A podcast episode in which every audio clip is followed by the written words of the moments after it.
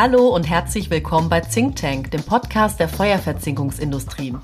Mein Name ist Sabrina Pick und in dieser Folge wollen wir darüber reden, was feuerverzinkter Stahl für die Zirkularität im Bau leisten kann. Feuerverzinkter Stahl ist eines der langlebigsten Materialien im Bauwesen. Er kann Jahrzehnte ohne Qualitätsverlust überdauern. Mitunter sind sogar bei entsprechenden Zinkschichtdicken Schutzzeiten von mehr als 100 Jahren drin. Möglich ist das, weil der Zinküberzug den Stahl vor Korrosion schützt.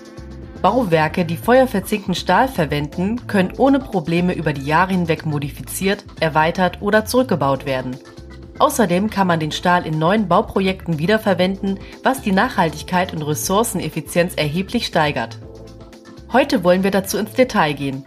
Meine Gäste sind Martin Kopf, Vorsitzender des Industrieverbandes Feuerverzinken und Dominik Campanella, Mitgründer und Geschäftsführer von Concular und Restado. Stellt euch doch mal ganz kurz vor und was ihr macht. Starten wir mit Martin.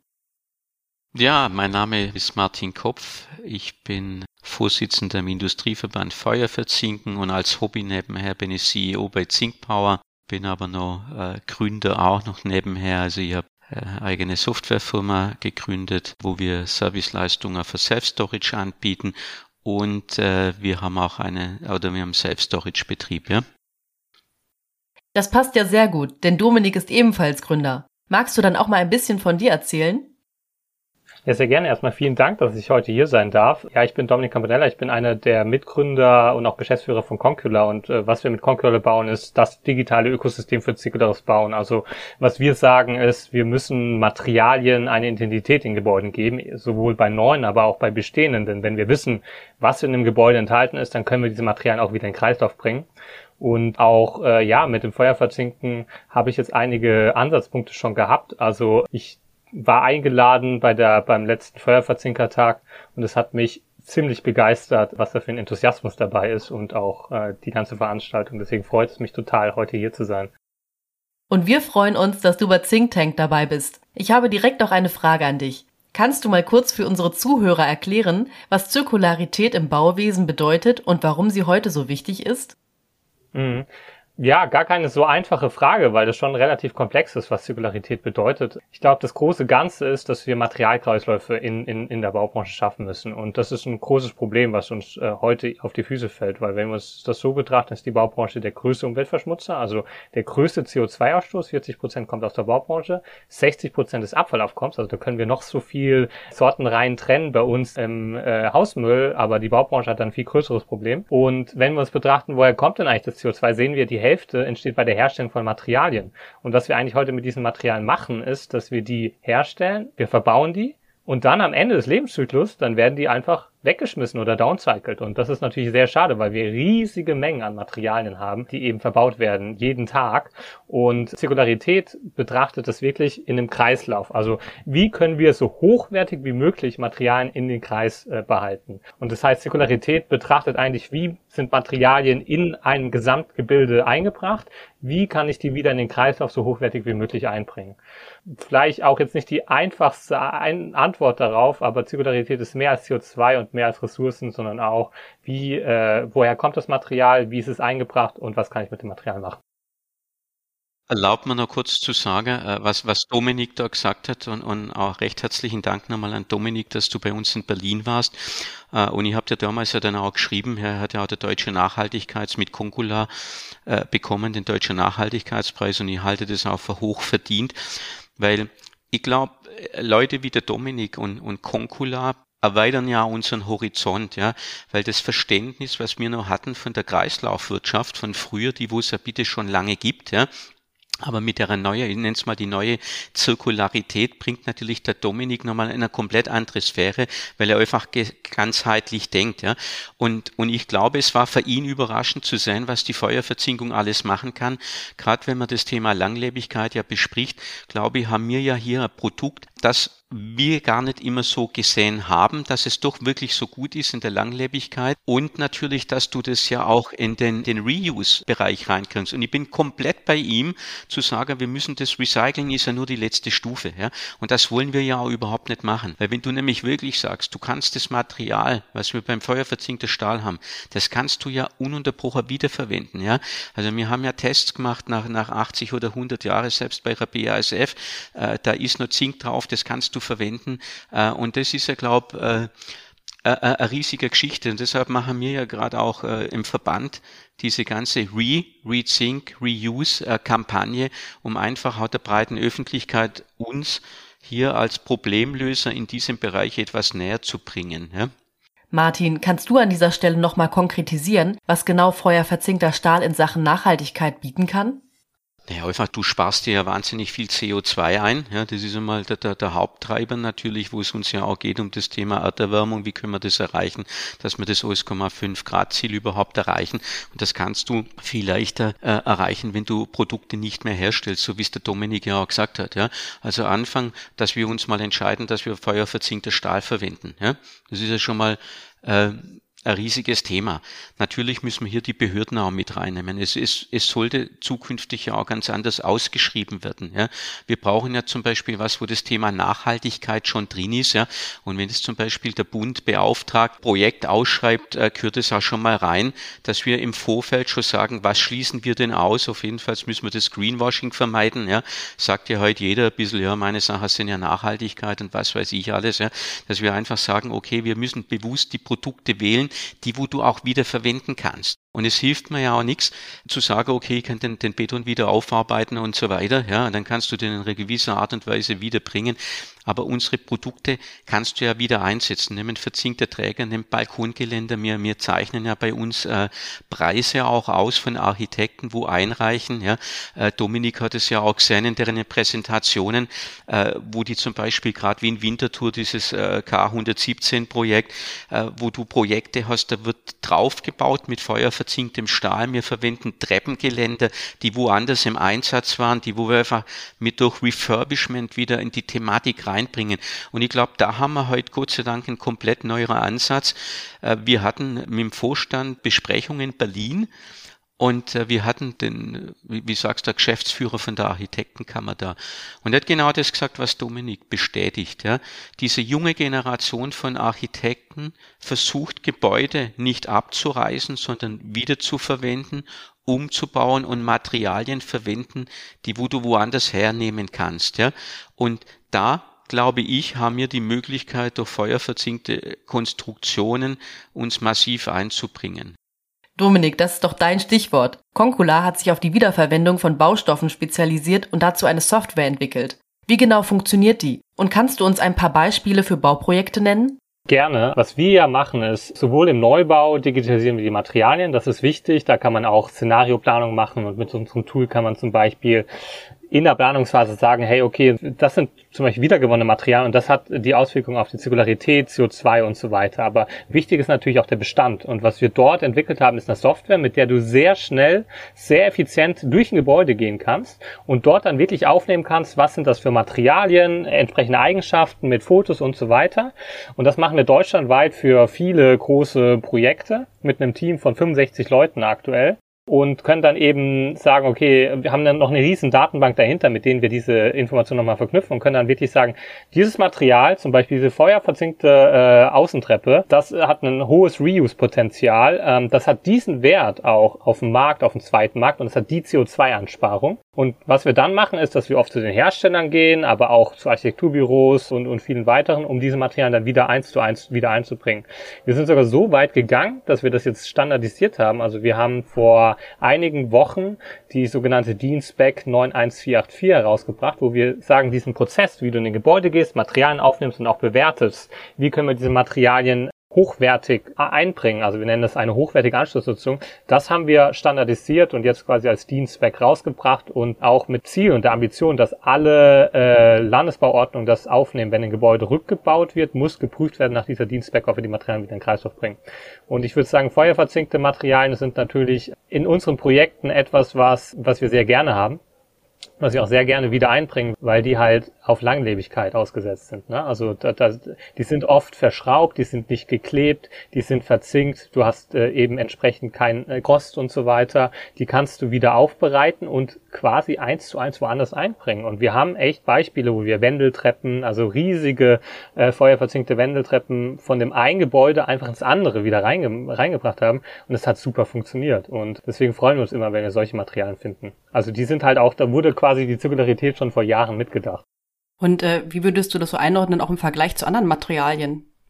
Ja, also ich meine, Martin hat es ja schon angesprochen. Also wenn ich jetzt so eine, also natürlich halt, alle Materialien haben bestimmte Eigenschaften. Ne? Also ich sag's mal so, wir haben Schwierigkeiten mit einem Beton-Stahlbau, weil was willst du mit dem Beton, mit, mit dem Stahl da drin? Das ist super schwierig. Das kannst du im besten Fall in ein Recycling bringen und auch da ist die CO2-Einsparung nicht vorhanden. Und es ist einfach, also unsere Empfehlung bei so den Grundstrukturen eines Gebäudes, vor allem wenn sie aus Beton, Stahl sind, sind lasst das Ding stehen und baut das um, weil alles andere ist nicht gut für die Umwelt. So.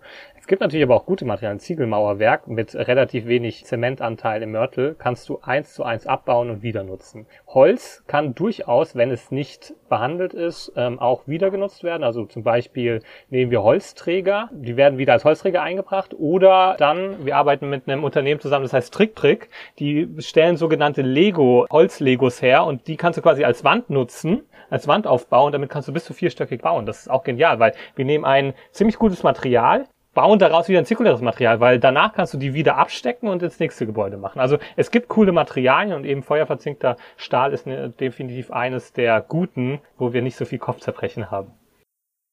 Habt ihr denn eigentlich bei dem Umbau der Haupttribüne von der Mercedes-Benz Arena in Stuttgart auch feuerverzinkten Stahl verwendet?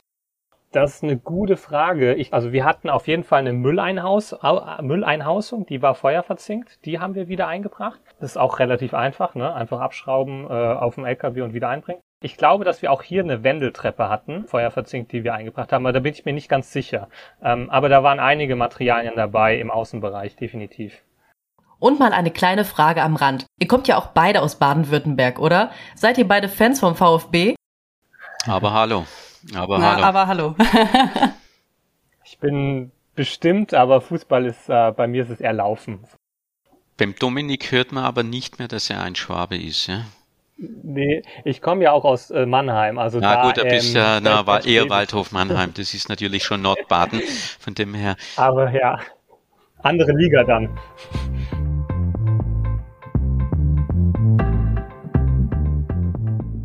Mir ist jetzt noch was zum VfB Stuttgart Stadion eingefallen. Also wir haben da so um die 4000 Sitzplätze gehabt, ne? Diese Stühle, Tribünenstühle, ja. die waren, wenn ich mich nicht jetzt, wenn ich mich richtig erinnere, auch also die Unterkonstruktion feuerverzehrt.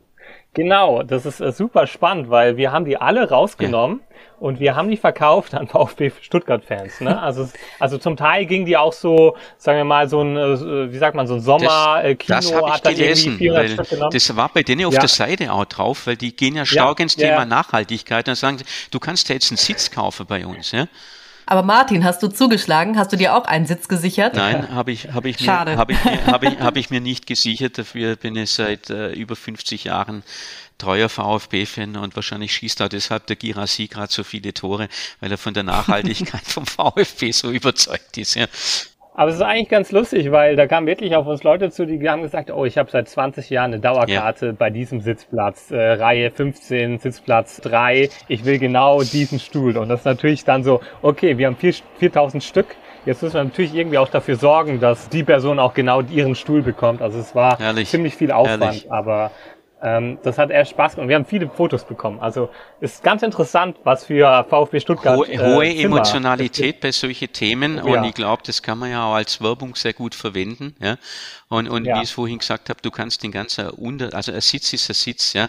Du hast, glaube da äh, eine standardisierte Größe von der Breite her, ja. Und die Unterkonstruktion kannst du definitiv verwenden, ja.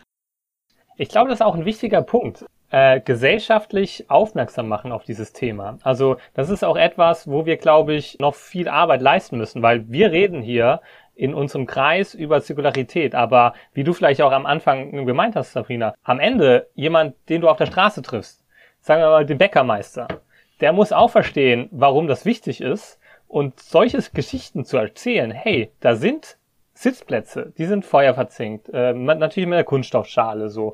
Und die bauen wir jetzt aus, die würden normalerweise auf dem Müll landen, auf der Deponie. So, aber die, die verlängern wir jetzt, indem sie natürlich idealerweise wieder in ein Stadion oder halt zum Beispiel in so ein Sommerkino oder so gehen. Aber wenn auch nicht das, dann halt zu den Fans. Und so baust du Stories. Dieses Fernsehen hat das begleitet, äh, Zeitschriften und so weiter. Und, und diese, diese Aufmerksamkeit, die brauchen wir. Weil ich glaube, das große Problem ist, wenn du dich heute in ein äh, Flugzeug sitzt, dann siehst du, wie das Kerosin da gerade rausgeht. Aber wenn du vor einem Gebäude stehst, hast du keine Ahnung, wie gut das jetzt wirklich ist für die Nachhaltigkeit oder nicht. Und da müssen Bilder geschaffen werden. Und das das ist auch ein Anspruch von uns. Und was meinst du, Dominik? Wie können Bauunternehmen und Architekten dazu ermutigt werden, feuerverzinkten Stahl und andere nachhaltige hm. Materialien in ihren Projekten hm. zu verwenden?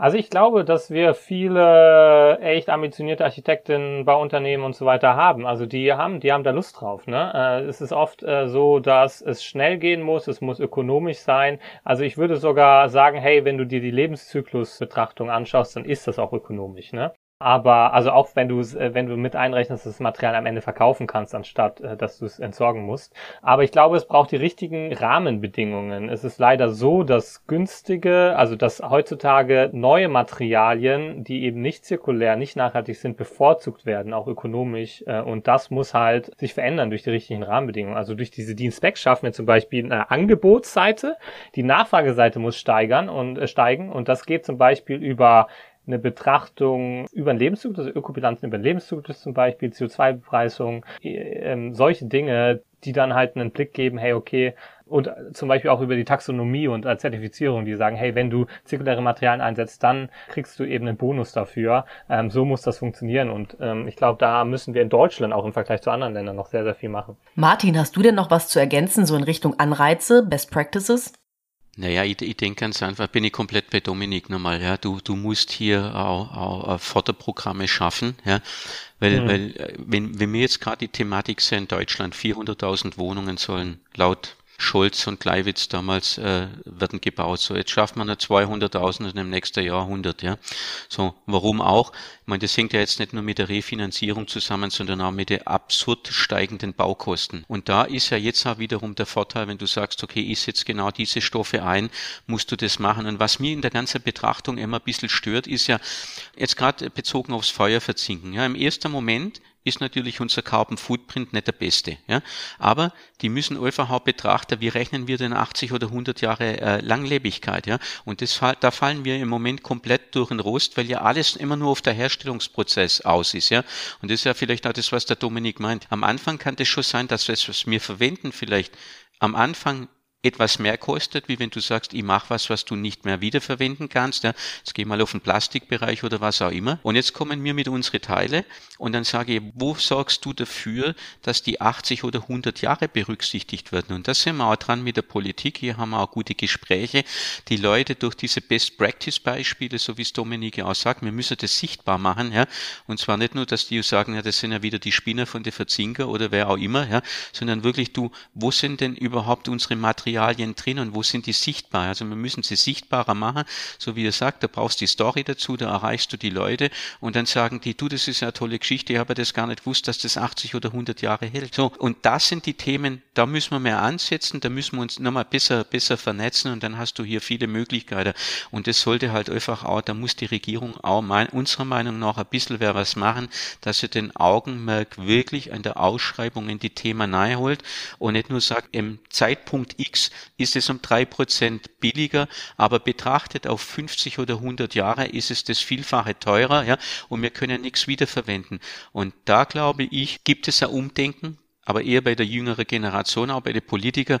Und da müssen wir jetzt einfach die ältere Generation, zu der ich ja jetzt leider auch schon zähle, ja, einfach mehr auf die, auf die, auf die Leute, auf die Leute zukommen und ihnen das wirklich nahebringen. Und da müssen wir die Leute einfach äh, diese Beispiele zeigen. Jetzt haben wir mit dem Dominik mal wirklich, dass du sagst, okay, gehen wir mal so, so Gebäude durch, nimm die mal mit und sag, schau, kann ich wiederverwenden, kann ich wiederverwenden.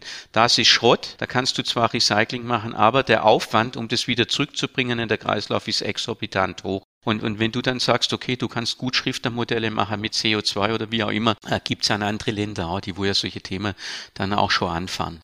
Ja, ich wollte auch sagen, also das ist auch die Bestrebung, die ähm, der Verband der Feuerverzinker und auch Concula gemeinsam gerade gehen. Also da gibt es dieses Projekt, das nennt sich CEBI wo wir ja auch beide involviert sind, äh, organisiert vom WWF, wo wir wirklich einen Policy Paper letztendlich äh, geschrieben haben. Und aktuell ist die Phase, wir waren ja schon bei zwei Politikern, ähm, quasi zu Politikern, Bundestagsabgeordneten gehen, Ministerien und denen diese Beispiele zeigen. Wir machen nichts anderes als so, hey, ihr sagt, es geht nicht, hier sind die Beispiele, dass es funktioniert. Und wenn ihr wollt, dass wir noch mehr davon machen, dann bitte macht das und das und das. Das ist eine sehr zeitaufwendige und sometimes auch sehr ja, also man hat sehr viele Rückschläge dort auch, ähm, weil manchmal hat man das Gefühl, das geht auf der einen Seite rein und dann auf der anderen Seite raus, aber sie sagen ja, ja, ja. Aber ich glaube, das ist trotzdem wichtig. Je öfter man das sagt und von so vielen Seiten wie möglich, desto besser. Und deswegen ist es ganz gut, dass wir da auch gemeinsame Wege gehen. Ja, tolles, tolles, tolles Beispiel für Kooperation, äh, Sabrina. Ja. Das ist, das ist definitiv so und hier gemeinsam dann auch mit der Politik ergänzend sprechen. Ja, äh, der Dominik ist in der Region stark vernetzt, wir sind in andere Regionen. Ich glaube, das ist ja am Ende vom Tag ja auch die Stärke vom Verband, dass wir hier als Sprecher von unserer Industrie auftreten können, ja, um zu sagen, okay, wir müssen hier den Weg auch gehen, da müssen wir an die Politik hingehen. Das ist das, was ich sehe als Verbandsarbeit. Hier müssen wir Lobbying betreiben, nicht nur und zwar in Berlin, sondern auch dann in Brüssel nachher über äh, der europäische Fach Fachverband, da wo wir ja dann auch eine große Rolle spielen. Ich zum Beispiel bin ja da auch sehr aktiv oder auch der Paul bei uns, ja, ähm, wo wir uns stark einbringen, um diese Themen natürlich auch europaweit zu machen. Und da bin ich auch sehr dankbar in Wirklichkeit, dass die EU hier ziemlich Druck macht, weil da, mhm. da wächst du nämlich bei uns schon manche auf. Und dann haben wir ja das Mischmasch und Dominik kann das bestätigen, einmal Bundesebene, dann hast du Landesebene, Regionalebene, so und jetzt komme ich auf, auf das städtische Bauamt. Und das städtische Bauamt sieht es so, der im Land Baden-Württemberg sieht es noch nachher so und in Berlin, da sieht es nochmal anders und Brüssel sagt überhaupt was ganz anderes. Ja, und hier müssen wir viel mehr vereinheitlichte Struktur bekommen, dass wir hier mhm. ganzheitliche Betrachtung sind von diesen Themen. Also das wird uns alle, glaube ich, schon sehr erleichtern, ja, dass man auch mit einer Stimme reden kann und nicht, du musst mit vier unterschiedliche reden nachher. Beim Verzinker nehmen wir mal ein Beispiel, die Brücke an der A2. Ja. Früher immer zu 100 Prozent aus Beton. Ja. Natürlich auch die Betonlobby relativ stark in Deutschland, die ist natürlich auch mit ganz andere äh, Geldmittel arbeiten können, wie wir als mittelständische Industrie. Und das haben wir jetzt über Forschungsprojekte, das was bei uns auch über den GAV gelaufen ist, ja in die Richtung bewegen, dass heute die sagen, okay, wir können diese Brücken auch feuerverzinkt machen. Und wiederum das Beispiel, kannst dann die, das Grundkonstrukt abbauen, kannst es woanders hinbringen. Ja? Also das sind Themen, da arbeiten wir dann in, in diesem Bereich viel mehr und wir wollen da zukünftig auch viel mehr im GAV, das ist äh, Dominik Gemeinschaftsausschuss für Zinken, ja, wo wir so Grundlagenforschung machen, hauptsächlich im, im feuerverzinkten Bereich. Früher sehr theoretisch, heute Gott sei Dank auch mehr im Anwendungsbereich drin. Hier wollen wir auch viel mehr arbeiten über die Transformationstechnologie. Ja? Also wie kannst du Beschleuniger, dass du andere Brennersysteme bei uns einbringst für Richtung Transformation. Man, wir haben ja bei uns auch, äh, wir selber haben jetzt in, in Österreich Euwer komplett umgeswitcht auf CO2-neutrale Befeuerung, ja, durch elektrische Beheizung. Da sind wir natürlich stark dahinter, auch als Industrie generell, nicht nur wir als Thinkpower, sondern natürlich als komplette Industrie zu sagen, okay, hier müssen wir natürlich die Segmente noch viel mehr bespielen. Auch wir müssen ja uns bewegen und transformieren. Also ich kann ja nicht immer nur auf die Politik deuten und äh, wegen Geld fragen, um das geht's gar nicht. Äh. Aber wir müssen das umdenken bei uns. Was, was hat die bei Opel damals gesagt, die Frau Müller? Ja, umdenken im Kopf, da fängt's an und umparken im Kopf. Und das ist genau das Thema, um das, wo es ja nachher geht. Auch wir müssen uns als Industrie neu positionieren. Wir müssen den Ball aufnehmen. Wir werden nur Chance haben, auch wenn wir dies weggehen vom Fossilen, das ist auch jedem bei uns klar, ja, um einfach das Endprodukt noch wesentlich mehr zu optimieren, auch im Carbon Footprint. Auch wenn du gerade gesagt hast, ähm, nicht nur die Sache der Politik, aber ich würde trotzdem ganz gerne nochmal auf die Politik eingehen. Ja. Und zwar könntet ihr beide mir vielleicht mal so in knapp so in drei Stichpunkten äh, sagen, was ihr euch eigentlich von der Politik wünschen würdet. Na, die sollen ganz einfach zirkuläres Bauen aufnehmen in, in Vergaberichtlinien, dass zirkuläre Baustoffe bevorzugt werden. Das ist ein Thema. Dann brauchen wir verbindlich standardisierte Vergleichswerte. Ja, mit wem vergleichen wir uns und wie vergleichen wir uns? Also da, da fordern wir mehr Ehrlichkeit. Das muss irgendwo mit rein. Das muss äh, mehr sichtbar gemacht werden. Wir brauchen mehr Harmonisierung, weg vom Fliegenteppich, den wo wir einfach auch haben. Das ist das, was ich vorhin angesprochen habe, durch eine unterschiedliche regionale Betrachtung. Und natürlich auch eine Perspektive für uns, dass wir noch mehr investieren in das Thema rein. Also wir brauchen da einfach Transformationsanreize. Wir können nicht alles zu 100 Prozent alleine stemmen. Hier braucht man dann einfach gewisse Unterstützungen. Ob das jetzt nachher ein Transformationspreis ist äh, für, für Strom, anders geht's halt im Moment nicht. Ja. Und die Verfügbarkeitsstellung auch von grüner Energie, äh, die wo wir benötigen, sonst wird's nicht gehen. Ja. Ja, ich glaube, da hat Martin schon die, die wichtigsten Punkte eigentlich genannt. Ähm, ich glaube, die Förderung eben auch von zirkulären Bauen ist wichtig. Also äh, ich kann meine mein Gebäude heute dämmen mit äh, erdölbasierten Dämmstoffen zu einem Grad, wo man sich fragen muss, ob das noch sinnvoll ist. Aber Materialien zu verwenden, die zirkulär sind, dafür kriege ich keine Förderung, sondern nur sehr viel Ärger. Also da geht es auch um Zulassungsverfahren ja. zum Beispiel, um das mal zu erwähnen. Also Zulassungsverfahren müssen für die wiedergewonnenen Materialien vereinfacht werden. Es ist wichtig, bestimmte Dinge zu testen, aber es muss nicht wirklich alles getestet werden. Also die Normen äh, können definitiv überarbeitet werden in die Richtung. Genau, ansonsten bin ich auch komplett bei dir. Wir, wir, wir, wir sind ja da auch nicht nur in dem CEWI aktiv, wir bearbeiten ja hier auch mit der Bundesarchitektenkammer für den Gebäudetyp E zusammen.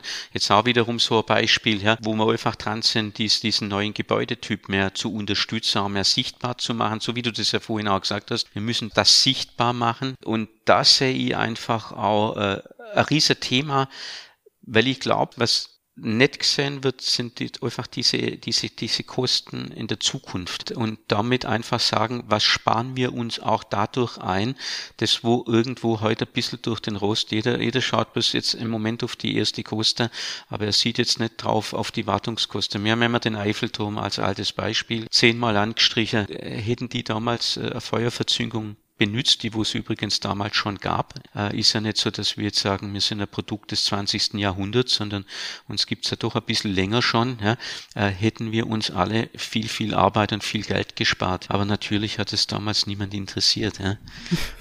Ganz kurz nochmal, äh, Gebäudetyp E, für die Leute, die zuhören und aber nicht wissen, was sie damit anfangen können. Kannst du es einmal kurz erklären? Ja, das E steht für E wie einfach, ja. Äh, die Idee ist, dass es leichter wird, Werkstoffe wiederzuverwenden und zirkulär zu bauen, ohne wichtiges äh, Standards zu äh, unterminieren. Ja. Das E wird auch sichtbar gemacht und zeigt auch den Verbraucher, um was sich für Gebäude handelt. Das kann durchaus von Standards abweichen, aber wir tun die Schutzziele der Beordnung nicht missachten, um das geht's eigentlich. Also wir möchten es einfacher gestalten, ja, weniger Bürokratismus, das was Herr Dominik auch anspricht, das ist ein riesiges Thema.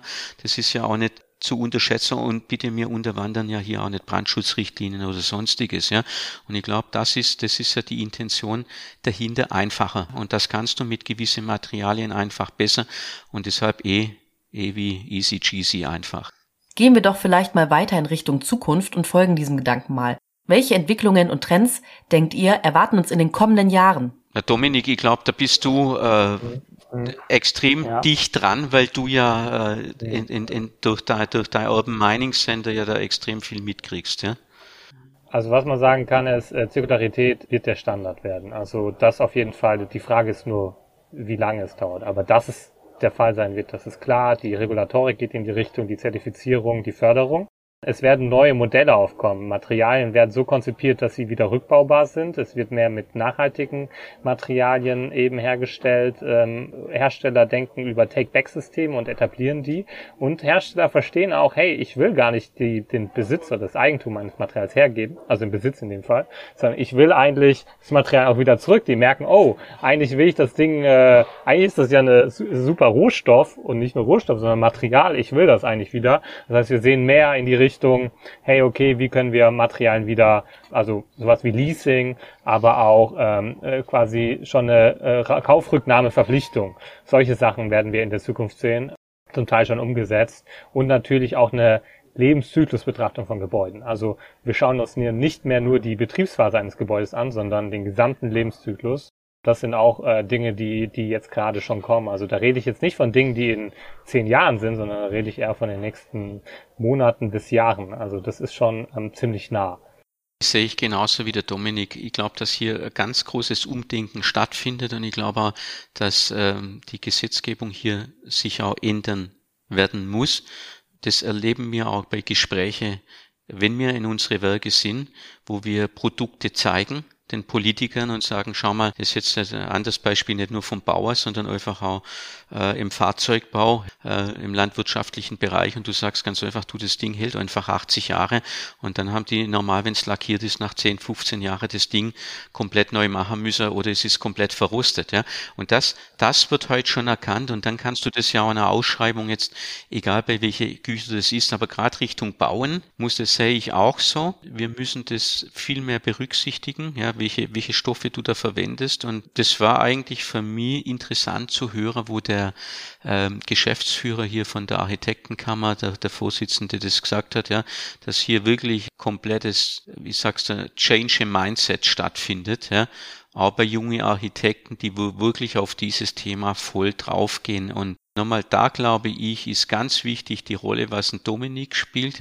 Auch durch die, die Preise, wo er hier mitmacht, bringt es sich nochmal in ein komplett anderes Licht und dadurch forcierst du auch ein Denken, wo du sagst, okay, ich habe das so gar nicht betrachtet bis jetzt, ist eigentlich richtig, das gefällt mir eigentlich schon wenn ich, ich habe mal das Thema ein bisschen vorgestellt, was so Dominik macht mit der Zirkularität hier mal bei uns so durch die Buchhaltung und sowas gegangen, weil wir wollen ja da was ähnliches machen und, und ich habe ja mit dem Dominik auch schon mal drüber geredet, ja. Das kommt extrem gut an bei Leuten, wo du gar nicht damit rechnest. Und ich glaube, da, das ist ja auch das, was nachher der, der private Konsument ja auch entscheidet, ja, äh, was ist denn auch nachher gefragt. Auf der einen Seite hast du natürlich der Gesetzgeber, aber du, du siehst ja jetzt das auch bei der ganzen Heizthematik, wie schwer er sich tut, äh, die Bevölkerung hier mitzunehmen. Ja.